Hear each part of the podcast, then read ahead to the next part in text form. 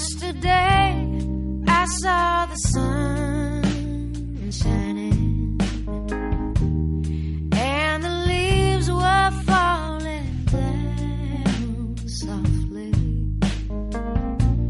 And my cold hands needed a warm, warm touch. And I was thinking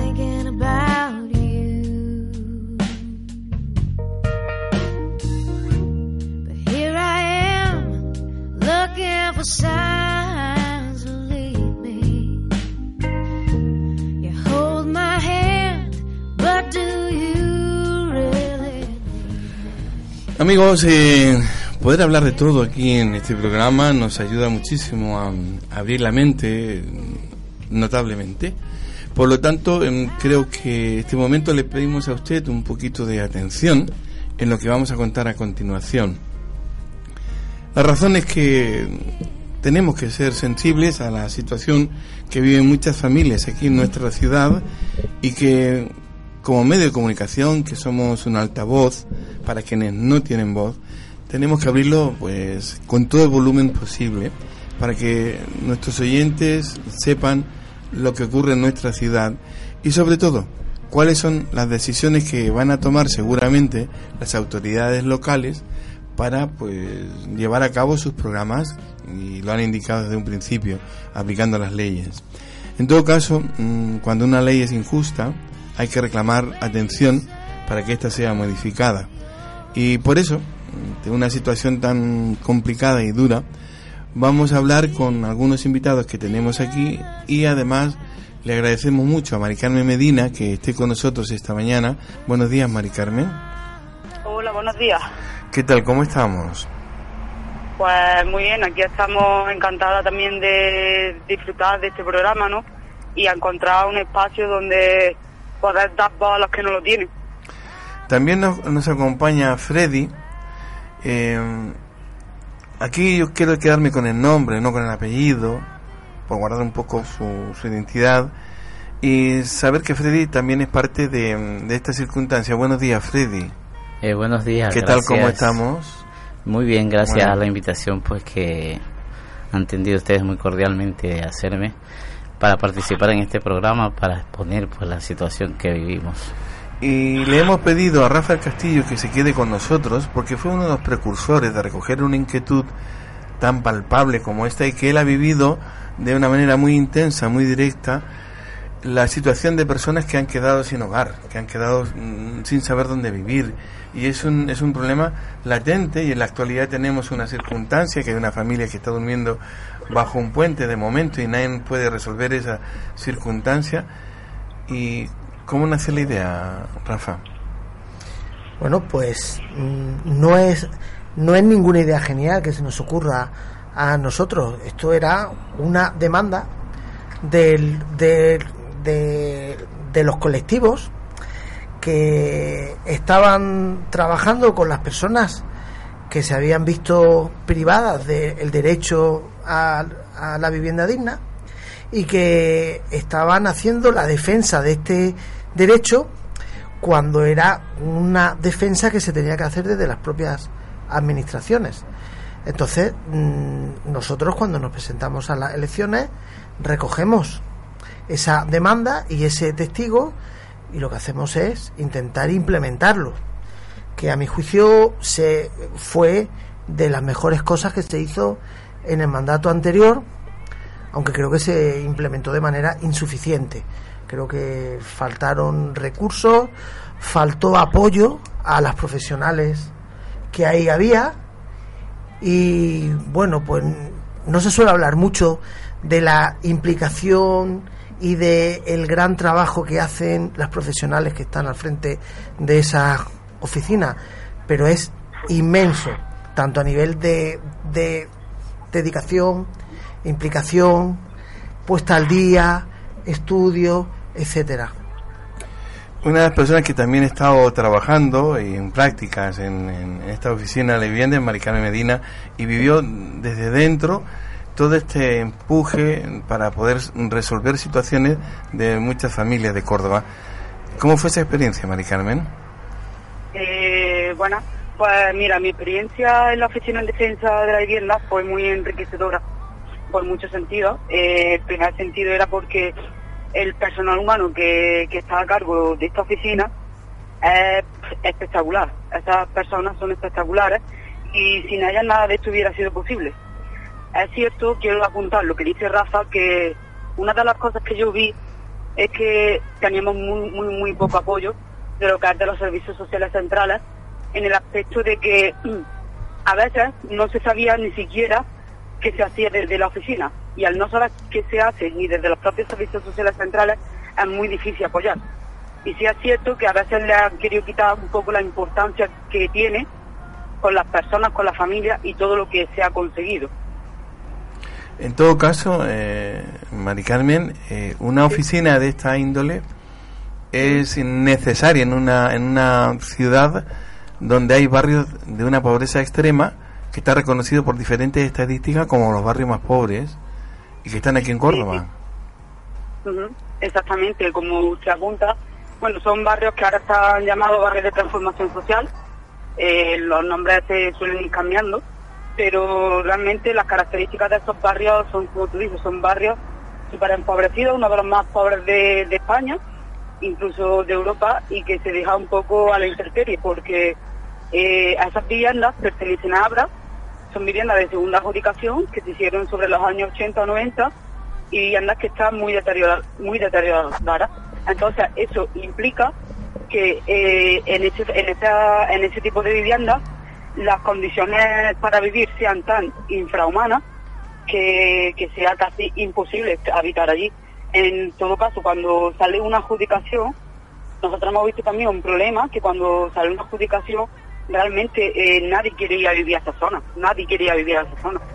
Entonces es cierto que también está un poco abandonada ese tipo de vivienda, ese tipo de familia, pues por, por los organismos están un poco abandonadas en ese aspecto porque no se no se responde a sus necesidades. Eh, Freddy se ha visto involucrado en una circunstancia personal que ha tenido que recurrir a, a una oficina como esta. ¿Es duro ir a una oficina a explicar eh, una situación personal, Freddy? Hombre, es muy duro porque eh, yo soy, he trabajado siempre en la construcción, eh, pues he tenido varios, varias alternativas para poder eh, salir adelante, pero claro, una de ellas misma es la que me tiene en esta situación de desesperación, porque cuando yo llegué acá, pues fui a trabajar a un sitio y yo siempre he trabajado para mí mismo, soy artesano, constructor y tengo muchos abanicos de músicos incluso. Y pero nada, puse una tienda en, la espalda del Eroski de madera, o sea, puertas, armarios, cocinas y todo eso, pues eh, pensando siempre en salir adelante, sacar adelante a la familia y todo eso, pero realmente lo, lo puse en un momento que la burbuja estaba muy bien, pero todos ya sabemos lo que pasó. Sí, claro. y me quedé con una inversión, con un préstamo. Y pues nada, tenía incluso dos vehículos, cero kilómetros que compré para, para el mismo trabajo, una furgoneta y, y pues nada, el alquiler era muy caro porque tenía un local muy grande, claro, yo me estaba codeando con los grandes de aquí, pero con 30 euros de diferencia en costo de las puertas, entonces tenía yo un importante una importante aceptación para el colectivo aquí de Córdoba. Pero desgraciadamente estuve muy mal este asesorado porque yo abrí un local sin pensar que por ejemplo en mi país se abre un local y se va haciendo paulatinamente la documentación y todo eso. Entonces me llegaron una serie de del ayuntamiento unas de- denuncias por, por la, la este la apertura del local. Claro yo comencé a, montarlo y la gente que entraba pues yo, ya le estaba dando servicios. Lo, lo cual entonces la, la licencia me demoró. Yo me hice mucho gasto. Todo aquí aquí cuesta mucho montar un negocio por su cuenta.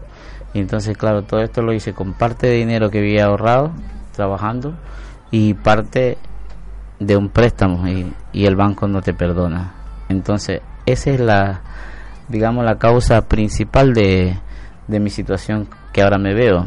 Perdí, perdí todo en aquello y he perdido mi vivienda. Yo tenía ya pagando del 2004 compré la vivienda en un precio exorbitado porque actualmente el, el suelo en el sector sur pues ahorita encuentras un piso de 25 mil euros. Mira casualidad de la vida yo lo compré en 122 mil euros. Y estaba para reformarlo pero claro como yo era humanitas y lo hacía todo pues no me importó. Yo lo que quería era una vivienda que sea mía. Pero mira cayó la burbuja inmobiliaria y cayó todo. Y en y en ese en esa riada me fui yo también. Y entonces pues me he llevado conmigo todo todo lo que tenía. Rafa, eh, la misma situación que está narrando y que ha vivido Freddy es una situación que han vivido muchas familias en esta ciudad. Tú también, porque un poco eh, la creación de la oficina de la vivienda viene por algo y desde estos des- desahucios eh, habéis vivido muchos dramas, ¿no? O sea, que me refiero que, que la creación de la oficina de la vivienda es porque hay una realidad. La hay, la hay. La hay. Vamos. Además de que era una demanda, la ciudad necesitaba esta oficina como la tienen otras ciudades, con más recursos de las que hay aquí. Yo recuerdo un hecho que a mí me resultó bastante eh, significativo. Un día hablando con la, con la alcaldesa, eh, pidiéndole más personal para el área de servicios sociales y para esta oficina. Vamos, que no he pedido, como siempre hacía pedir personal. Pues le dije, mira, es que se está atendiendo al día a tantas personas en esta oficina. Y ella decía, pero eso es al principio, porque es que si no, la realidad de la ciudad respecto a la vivienda es muy dura. Y yo le decía, Isabel, es que la realidad que hay en Córdoba respecto a la falta de acceso a la vivienda es esta. Y si no lo queremos ver, pues nos estamos haciendo trampa al solitario, ¿no? Y bueno, pues Pues sí, Pero la- hay- hay una cosa, Freddy, que yo estaba pensando ahora mismo que mm, cuando no nos vemos en esa situación y vemos a otras personas que recurren a este tipo de oficinas para solicitar una colaboración, una ayuda, como que somos muy críticos y drásticos con estas personas. La opinión general de la gente es bastante poco solidaria en este aspecto y, y ante una dificultad tan grande, aparte del sufrimiento que pueda significar el, el que tu vida se haya roto en mil pedazos, eh, ¿consideras que hay comprensión por parte de la ciudadanía? Bueno, este, mientras no te toca la situación vivirla es difícil. Es difícil que, que asimiles un poco la situación que viven o que vivimos las personas que atravesamos este problema. Yo te digo ahora mismo, el mes pasado me ha, en el banco me han hecho un corte de los 13 o 14 días que me han cobrado y ahora mismo estoy en la calle. Yo el contrato de arriendo se me ha terminado, de alquiler social que tengo. ¿Y la oficina de la vivienda te ha dado una alternativa, una solución? esperar. Los nuevos eh, se están posesionando. Esperemos, esperar, pero esperar, esperamos que Y mientras espera, ¿qué se hace, Freddy? la desesperación te lleva. Decir, ahora qué haces. Ahora no es un tema de, digamos, porque nosotros, es verdad, nosotros allí en nuestra tierra lo que primero tenemos es una vivienda. En nuestra tierra. Y pues, hasta para irnos es dificultoso. Hasta para irnos. O sea, más no te puedo decir o sea, la dificultad que hay.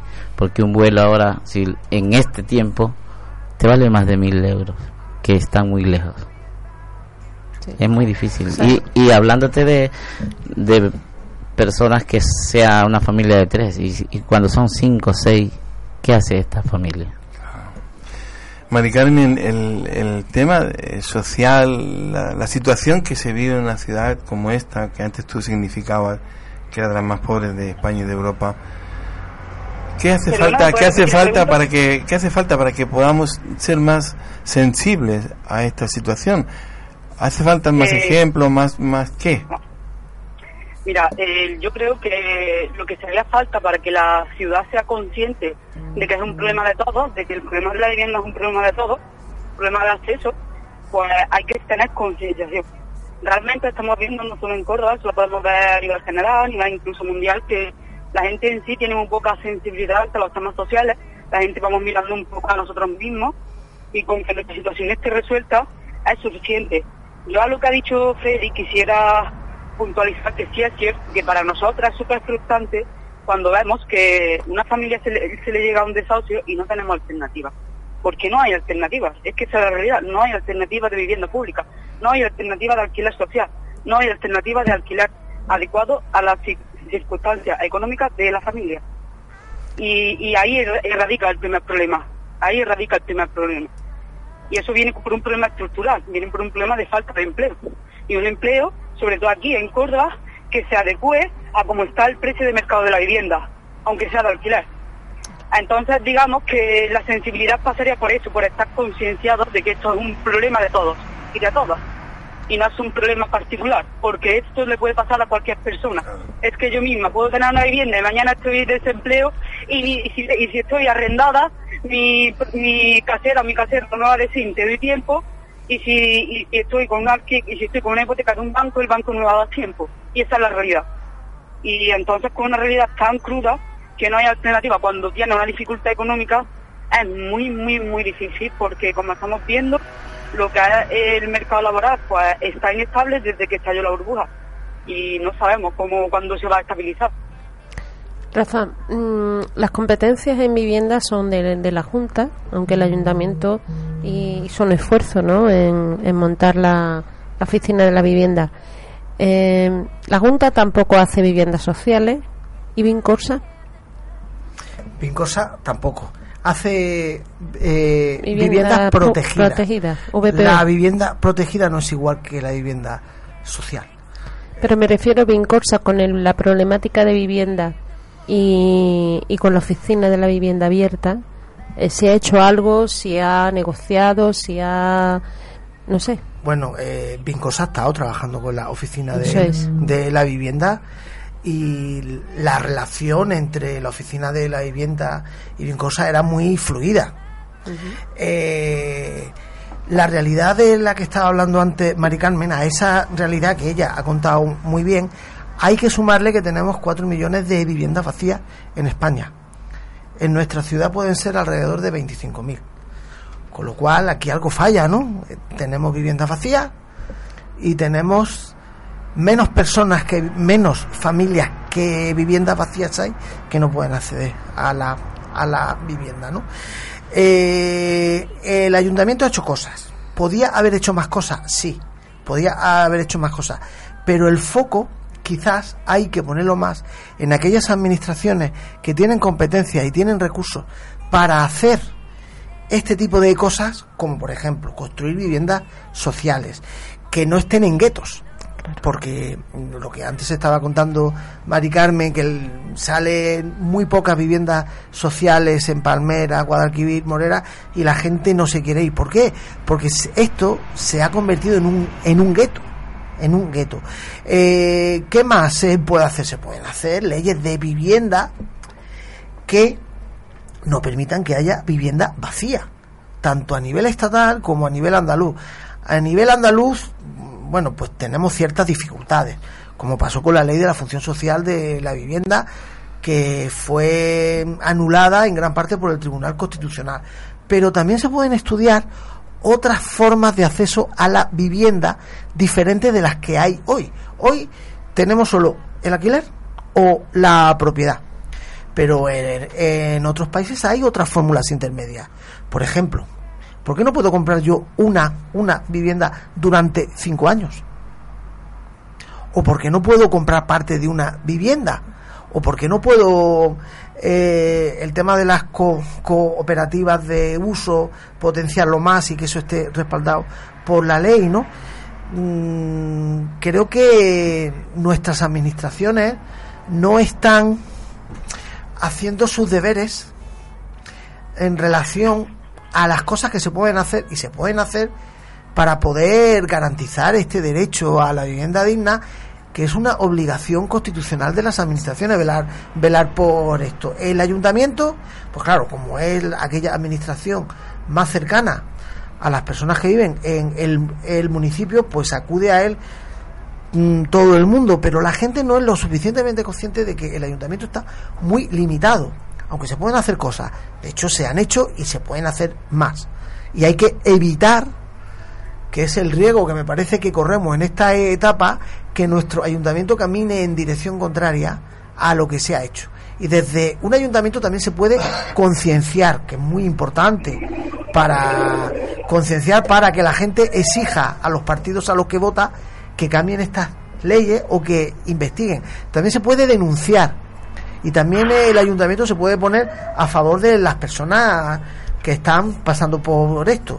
Y otra cosa que hace esta oficina de la vivienda, aunque no tenga viviendas, aunque no tenga viviendas, porque casi hacen una labor de ingeniería para intentar conseguir que la gente no, no se vaya de casa. Han conseguido, por ejemplo, que cuando se denuncia a una persona para porque no paga el alquiler o porque no paga una hipoteca, pues que el juez le tenga que pedir a esta oficina de, de la vivienda un informe social. Este informe es determinante para que para darle tiempo a la persona, a la familia en cuestión, para que se vaya más tarde o más temprano. Eh, las ayudas al alquiler, esto, pues aquí ha habido un trabajo conjunto entre Vincorsa y la oficina de la vivienda para a las personas que están vulnerables, personas que no pueden afrontar un, un alquiler, pues darle una ayuda para que lo puedan pagar y esto ha evitado muchos desahucios. Eso también se hace desde ahí. Mari Carmen, eh, corre el rumor, la posibilidad, eh, presuntamente, que este gobierno municipal, que está dirigido por el Partido Popular y por Ciudadanos, pretende quitar del mapa esta oficina. ¿Qué pasaría con toda esa gente, Mari Carmen? Pues esa es la gran cuestión que a mí me gustaría lanzar desde aquí. ¿Qué van a pasar con todas las intervenciones que están abiertas ahora mismo? Porque los, bancos, porque los jueces, porque los procedimientos no se van a paralizar, porque la oficina se cierre. Y yo creo que es un gran error descentralizar esta oficina, volver a centralizarla en los servicios sociales centrales porque no es posible, porque no hay personal humano para ello, porque eran nosotras y estábamos tres personas, ya estamos desbordadas en muchos momentos. Entonces yo realmente creo que el momento que decidan, si se decide cerrar esta oficina, va a haber un grave problema porque se va a tener que encargar, ya sea una empresa municipal, ya sea otra empresa o como lo quieran o como lo quieran inventar, pero este, esta intervención no pueden quedar no pueden quedar descubiertas, tienen que ser atendidas. Y yo quería hacer una puntuación con lo que ha dicho Rafa, y es cierto que la gente, como tiene un concepto muy equivocado, la gente se cree que desde la Oficina en Defensa de la Vivienda solamente damos vivienda, y de hecho mm, esa no es nuestra función. Nosotras no damos vivienda, no, no es competencia de una trabajadora social dar vivienda. Nosotros hacemos muchísimas más gestiones que yo creo que es una de las grandes cosas que, que ha faltado esa concienciación a la ciudadanía, porque la labor ha sido muy importante, como ha dicho Rafa, hemos conseguido a través de no solo informes sociales y paralizar desahucios, sino también conseguir alquileres sociales. Se ha conseguido crear convenios de alquileres sociales para familias durante cinco años y bueno, con la nueva ley de arrendamiento urbano durante siete. Pero bueno, eh, yo creo que es muy importante eh, hacer esta pregunta porque ¿qué va a pasar con las familias? ¿Qué, qué, solución pretenden darle? Porque todos los días, todos los días yo estoy en contacto con mis compañeras, todos los días sigue siguen llegando nuevos casos desde servicios sociales, porque claro, esto tiene que seguir funcionando. El mecanismo tiene que ser el mismo. Mari Entonces, Carmen. cuando hay un problema de vivienda, siempre van a vivienda. Y no sabemos qué va a pasar con las nuevas intervenciones con las que siguen curso. Claro. Mari Carmen, ¿crees que el servicio, la oficina de la vivienda puede ser externalizada a una empresa privada? Sí, sí, sí, es muy probable que pueda ser penalizado. Es muy, muy, muy probable. Por dos motivos. Yo creo que uno de los grandes motivos, a lo mejor a los que se puede acoger, es que es cierto que en los servicios sociales hace falta mucho personal humano, pero bueno, para eso hay una bolsa que se debería de ampliar o sacar nuevas posiciones, cosa que es muy difícil. Y entonces, pues, crees que, estar a lo mejor dos, dos trabajadores sociales para, para esa oficina es demasiado y es necesario que vayan a, a central, que se descentralice. Entonces, pues, yo creo que es una opción, puede ser una gran opción, pero claro, esa respuesta yo no la tengo porque nadie lo sabe, nadie, nadie, nadie lo sabe.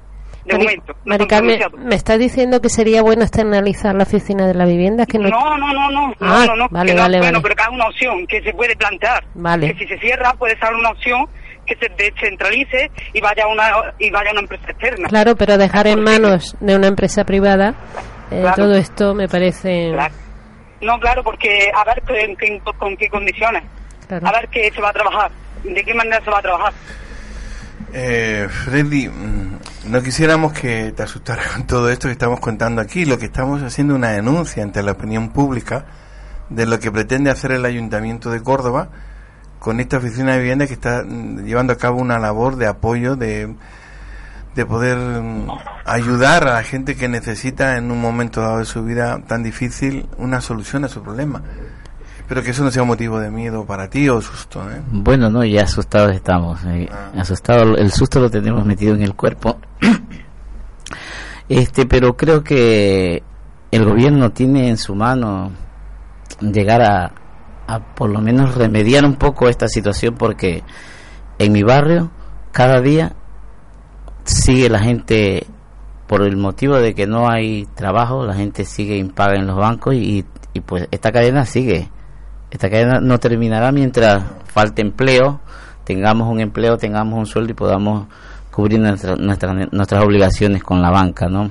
O, o nuestras obligaciones particulares que tengamos. Este, desde aquí, pues yo lo estoy viviendo en carne propia. Yo estaba pagando un importe por la vivienda de alquiler social, porque claro, cuando yo, es que mi vivienda la tuve que eh, entregar en dación de pago. Menos mal que no me quedé con deuda, menos mal. Menos mal que no me quedé con... Pero aún así, no, no logro todavía, por lo menos, equilibrar.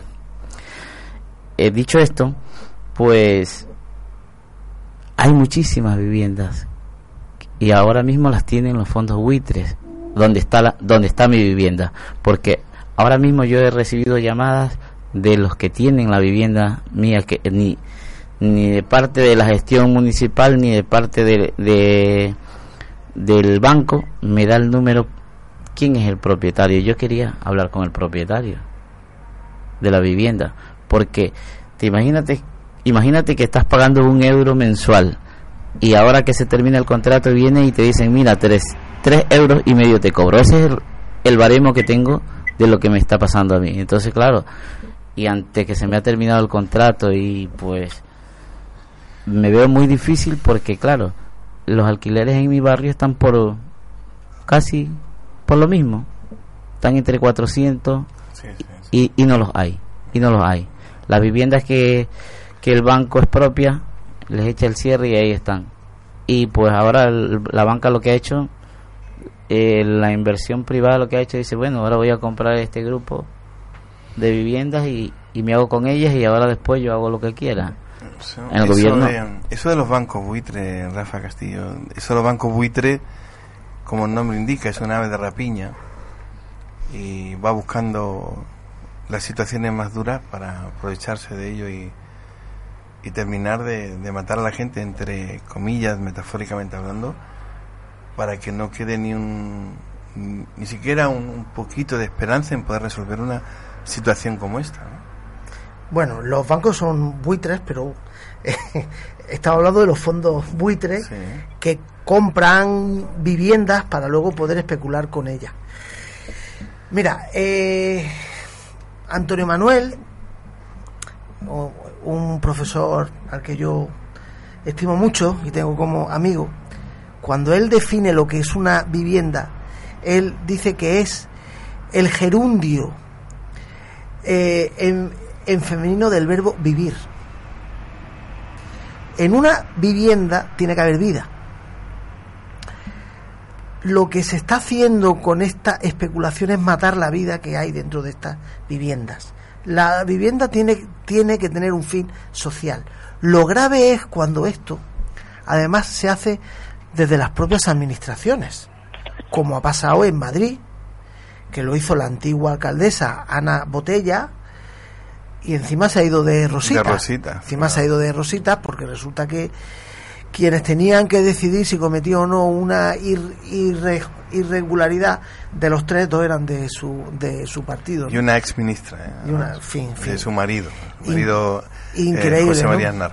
Y luego los bancos lo que hacen, como antes estaba explicando Freddy, para hacer esto más complejo y más difícil, y para que nadie acuda a ellos, es mm, darle esas viviendas a fondos buitres, cuando a veces esos fondos buitres, el dueño de esos fondos es el mismo banco, pero dice, nada, yo ya no sé nada de esta vivienda. No vengas a negociar conmigo si puedes pagar más, si puedes pagar menos, porque esta vivienda ya no es mía. A mí me continúa debiendo, pero tal, y no te dicen quién es. Rafa, a mí lo que me, me, me preocupa es que, además, que, se- que los fondos buitres se quedan con las viviendas, es que no las venden. ¿Por qué no las venden o las ponen en alquiler? Si quieren sacar dinero y beneficio, ¿por qué no lo hacen? Hay un trasfondo ahí de jugar con algo que no existe, que se mueve, porque no tiene sentido. Eh, hay un libro que se llama Vidas y hipotecadas, el primer libro que hizo Ada Colau, en el que explica que interesa tener viviendas vacías para que suba el precio del alquiler. Es la ley de la oferta y la demanda a la que nos empuja este sistema capitalista. Tú no puedes mantener un alquiler alto si hay mucha oferta. ¿Qué hace? Reduces esa oferta para que la demanda suba. Eh, bueno, pues te puede contar, Mari Carmen, los problemas que han tenido ellas para poder encontrar pisos en alquiler para las familias que le venían cuando les concedían la, la ayuda a el alquiler. Que uno de los problemas que tenían es que mm, no encontraban pisos, aunque dijeran, pero si te pagamos el alquiler, ¿no, Mari Carmen? Sí, sí, pues como bien dice Rafa, ese era uno de los grandes problemas que nosotros hemos sufrido desde la oficina. Es por un motivo muy simple. Eh, ya creo que es que ni siquiera sirve que esté respaldada por una empresa, que es una empresa municipal, como es Vincosa, que, estaba, que los usuarios estaban respaldados por Vincosa, y eso no era suficiente, sino todo lo contrario. Incluso era peor.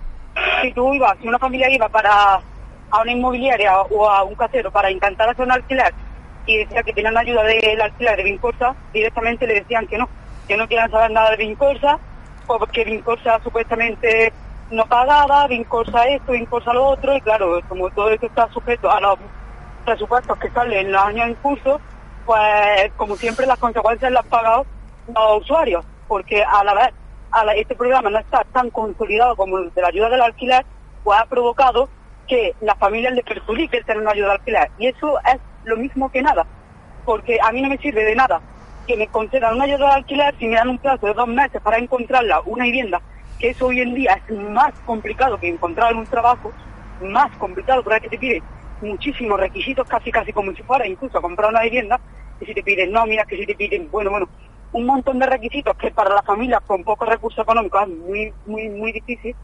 Entonces digamos que es una ayuda que no está solucionando para nada, para nada, para nada este problema, y sino que las familias siguen igual. Entonces, pues hay que intentar buscar otras alternativas para solo para solucionar este problema de acceso a la vivienda, porque este problema va a seguir, es que el problema va a seguir. Como bien dice Freddy, el problema no se va. La oficina puede cerrar, la oficina puede estar abierta, pero el problema no se va a dar, no se va a ir. Y sobre todo lo que habría que intentar pensar en si se mantiene, reforzarla. Reforzarla, reforzarla. Porque las trabajadoras sociales son fantásticas, pero es, es muy, muy, muy, muy poco. Necesitamos un área jurídica, una, una asesoría jurídica. Necesitaríamos allí. Pero, claro, para eso hace falta unos presupuestos que va a ser muy difícil que se consiga. Para Vale. Mari Carmen, eh, queremos agradecer mucho tu participación en este espacio del programa. Nos has ilustrado muy bien cuál es la realidad, porque está vista desde dentro, de las entrañas de esta oficina. y te lo queremos agradecer muchísimo tu participación y esperamos en hablar en otras ocasiones porque el Muchas tema el tema no lo vamos a dejar ahí suelto vamos a seguir insistiendo en, en dar a conocer a la opinión pública esta circunstancia de tantas familias de aquí de Córdoba y no dejaremos nuestro empeño en que se escuche estas familias y estas voces aunque algunos tengan miedo de hablar a través de un micrófono por verse perjudicados eh, por el hecho de opinar libremente, por el hecho de explicar cuál es su situación. Y te digo, Mari Carmen, que había una persona aquí se fue con cierto miedo de, de poder tener consecuencias muy negativas para el, para esta persona por haber venido aquí hasta la radio. Entonces, el miedo es personal, es, cada uno tiene lo suyo y lo respetamos absolutamente. Pero hasta ahí llega el miedo de las personas de poder expresar libremente cuál es su situación, su circunstancia, para que esta circunstancia sea resuelta por todos nosotros, porque confiamos en la administración pública, para eso le damos nuestro voto, para que gestione adecuadamente los recursos que es de todos. Así que muchas gracias, Mari Carmen, por estar con nosotros. Muchas gracias a ustedes por la invitación y no puedo estar más de acuerdo contigo. El miedo es algo muy personal, pero estamos en un país democrático y hasta que no nos lo prohíban, pues cada uno es libre de opinar libremente sin faltarle el respeto a nadie y, eso es lo que hemos hecho en este espacio. Eso es y lo que quería darle las gracias al programa por la invitación y que cada vez que quieran hablar del tema de vivienda, pues puedan contar conmigo. Muy amable. Muy amable por tu parte, muchas gracias. Eh, Freddy, mm, seguiremos junto a ti, buscaré, te buscaremos muchas veces para ir narrando tu situación personal, como hemos ido narrando la situación de Daniela y su familia que aún duermen bajo un puente y, y esperemos que no sea tu caso, amigo, ojalá que no, y que estaremos ahí eh, expectantes, siguiendo muy muy de cerca esta, esta situación para que de alguna, manera eh, la comunicación, el contarlo, sirva de apoyo a vosotros. Bueno, muchísimas gracias. Esperamos pues también desde nuestra familia pues que esta radio se siga preocupando por por esto, esta situación y esta problemática que se vive actualmente aquí, como es la vivienda, que es un bien necesario, que tenemos derechos todos. Muchísimas gracias. Gracias, a, ti, Freddy. Freddy, eh, Rafa, muy amable por tu parte. Y un apunte quería hacer que, que eh, parece que no tiene que ver con esto, pero sí, sí que tiene que ver. El fin de semana próximo se celebra en Córdoba una escuela eh, nacional que se llama Escuela Básica contra el Paro y la Precariedad. Animar a que se apunte todo aquel que quiera, que vea que es necesario hacer una lucha colectiva para poder salir de las situaciones y de las políticas que empujan a tantísima gente al paro y a la precariedad, que mm, se pedirá un donativo a quien vaya, pero quien no lo pueda dar no lo, no lo dará, se puede dormir allí, se comerá allí, etcétera, y bueno, pues a animar a la gente que se apunte a esta ¿Dónde escuela. será y que- eso? pues será las recepciones el viernes en Reyes Heredia. El sábado mm, se va a celebrar la jornada en la Escuela de Participación Ciudadana y por la noche pues habrá una velada eh, musical en Reyes Heredia y por la mañana se continuará en Reyes Heredia y finalizaremos con un arroz cordobés que intentaremos buscar una sombrita en el patio de Reyes Heredia para que no nos asfixiemos de calor. Ahí queda la invitación, para que creo que es una, una buena razón para ir y prepararnos todos y ser solidarios, porque creo, como bien decía Freddy, nadie está eh, fuera de ese peligro de, encontrarse en una circunstancia como esa. Así que por, sentimiento de, de, de humano, de sentimiento de calidad humana, como seres humanos que somos, eh, no podemos quedar indiferentes ante una situación como esta. Así que Amigos oyentes, esperamos que no le hayamos molestado mucho en sus sentimientos, pero la realidad es esa y la hemos querido mostrar en este programa. Gracias, amigos.